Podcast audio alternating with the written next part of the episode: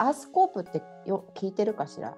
あはい。あのあ深井さんの。ちょっとリアルタイムで全部は聞けてないですけどあの今回の聞いてるかしら？今回のまだ聞いてないです。あそうか。よあのそれでも大丈夫なんだけど、うん。あの私たちがコミュニティの話しようねって言った、うん。次の日に配信されたのがうん。なんとうん、コミュニティの話だったんですよ。えー、あえっと鈴木寛先生って言って、うん。教育学のお話だったんだけど、えっとうんちょっと待ってね、うん私が用意した紙を紙を紙があってもスムーズにいかないすごちゃんね。と台本用意しててびっくり。れこれだけちょっと数日前にあれ？数日前に決めましたよね今日撮ろうって。うんだけどそんな大したものじゃないんですよ。アースコープのその25、26、27、28回なのねはい。先生が。で26回の時に、うんなんとうん。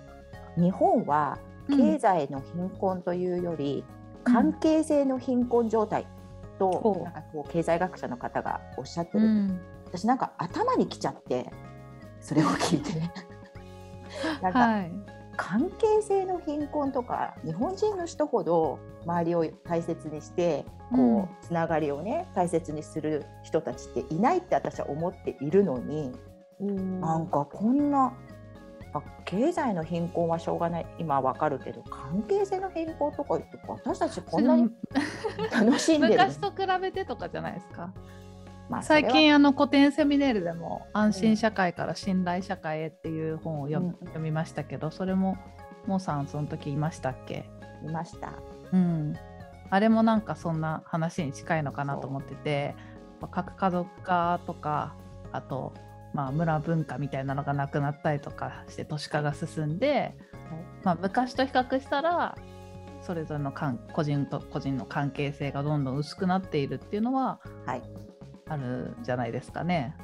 あると思う。あるっていうのは分かったんだけど えなんか関係性の貧困とか言われたらなんかえ、そうね。私は楽しんでるけどみたいな。なんかくくらないでよみたいな。そう。でうんうん。しかも私も本当うちの親の話ばっかりしてあれなんだけれどもあの人たちリアルの本当にうん。コミュニティでね、生きてきた人だから、うん。彼今本当にねコミュニティの周りの人たちに助けられて私なんかは日本に帰れないのに、母とかも生きていけてるというかでそういうのがたくさんあるはずなのに、ねそんな一言で経済学者の人がまとめないでくれるとか思ったんですよ。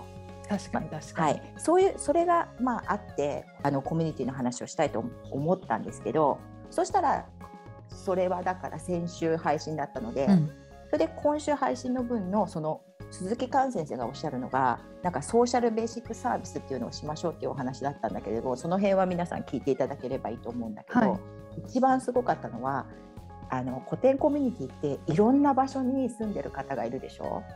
と東京と東京というか都市とそのそのそれ以外のところをつなげるということをしていきましょうっていうお話だったのよ。はい。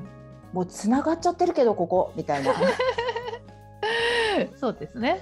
そうそれを最先端最先端ちら。そう そうそれでだから危機管理とかもうん。そこがすごいつながってさえいれば全部が潰れちゃうことはないので、ね、そういう国づくりをして国づくりっていうかね先生はねなんか八ヶ岳共和国とかえ瀬戸内海共和国とか作りましょうとか言って、あそれでもなんかちょっとまあ聞いてないから何とも言えないですけど八ヶ岳峡谷ってことは八ヶ岳の中にいる人たちだけで仲良くなってるように聞こえますけど。あそうかごめんごめん例えば八ヶ岳と都市を、の人たちを結ぶっていうのはその前に多分説明されてたのよね。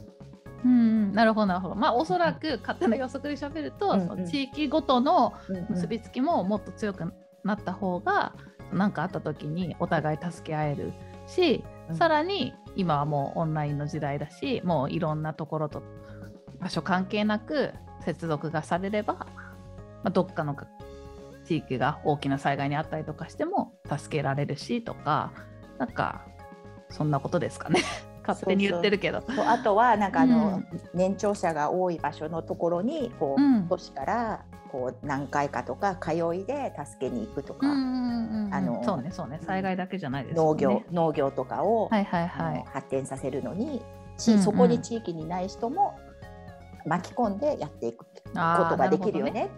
でも、そっかそっか。それがコミュニティだし、うん。八ヶ岳共和国の人が東京に住んでても共和国にあ そういうことなのかな。時々行って協力することもできるよねとか。まあでもいずれにせよそのコミュニティを通して人と人がつながっていくっていうのはすごくいいですよね。でいあのそうそれであの、うん。場所が日本だとこう行ったり来たりできるわけだけれども、した方がいいっていうことがもいいのかもしれないけどもオンラインだとやっぱりそこでつながってると思えば、本当に場所とか関係なくうん、流れるわけだからなんかこう可能性しか見えないっていうことで今日は締めようかなと思ってたんですけどおお素敵ですね。どうですか、はい。なんかコロナのおかげって言っていいのかわからないですけれども、まあ、この日本の日本の世界の遅れてたこの、はい通信環境みたいな テレビ会議とかであの物事を進めるみたいな文化とかも、うんうん。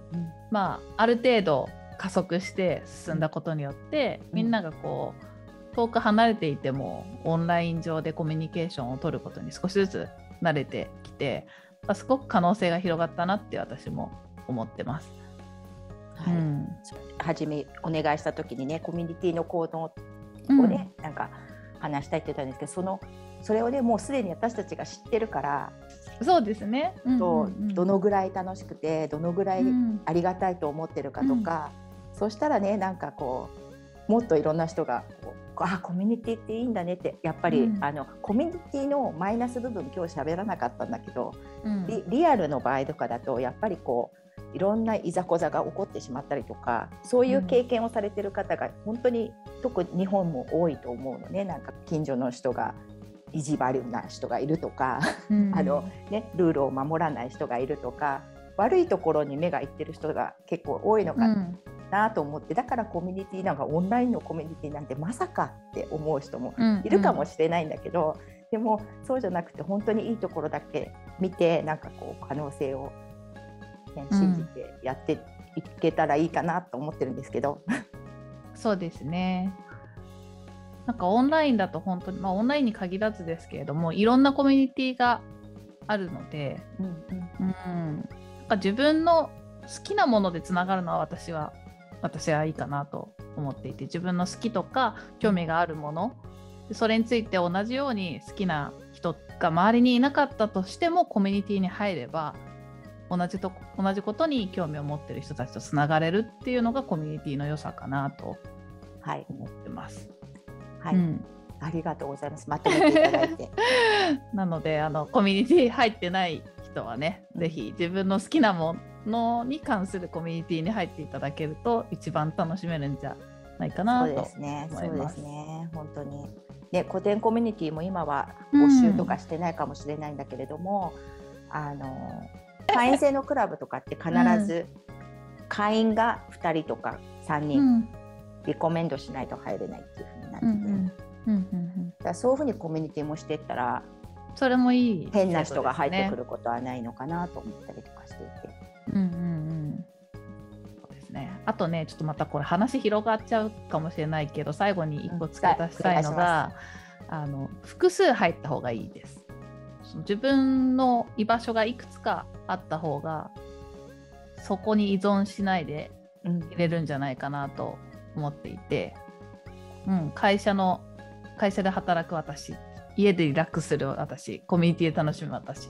でもこっちのコミュニティではまた違う私。みたいないろんな自分がいていいと思うのでなんかその話多分45回前でモンさんもしてたと思うんですけど、ポッドキャストで。塚の間さんと話してた時かな、うんなん。か、うん、いろんな自分がいるのがいいんじゃないかなと思うので、まあ、コミュニティも最初は1個 ,1 個からでいいと思うんですけれども複数入るとこういろんな自分に出会えていいんじゃないかなと私は思ってます。それは本当にそうだと思います。数あった方がいいね。どのぐらい？ね、うん、3つから4つ5つぐらいあるとね、うん、バランス取れるかなとは私も思います。そうそうそう。なんかやっぱお家だけとか会社だけになっちゃうと、うん、すごいこう息苦しくなっちゃう時に息が抜けなくなっちゃうので。本当にねやっぱりだから自分の好きなことをもうちょっと広げていくっていうのも、それはそうですね。グッドアドバイスですね、じゃあどうやって締めよう？はい。じゃあ今日の感想でも最後に言いましょうか。あ、お願いします。じゃあ、はい、どっちがどどっちがね本当にあの進行役か分かんなくなっちゃってすいません本当に。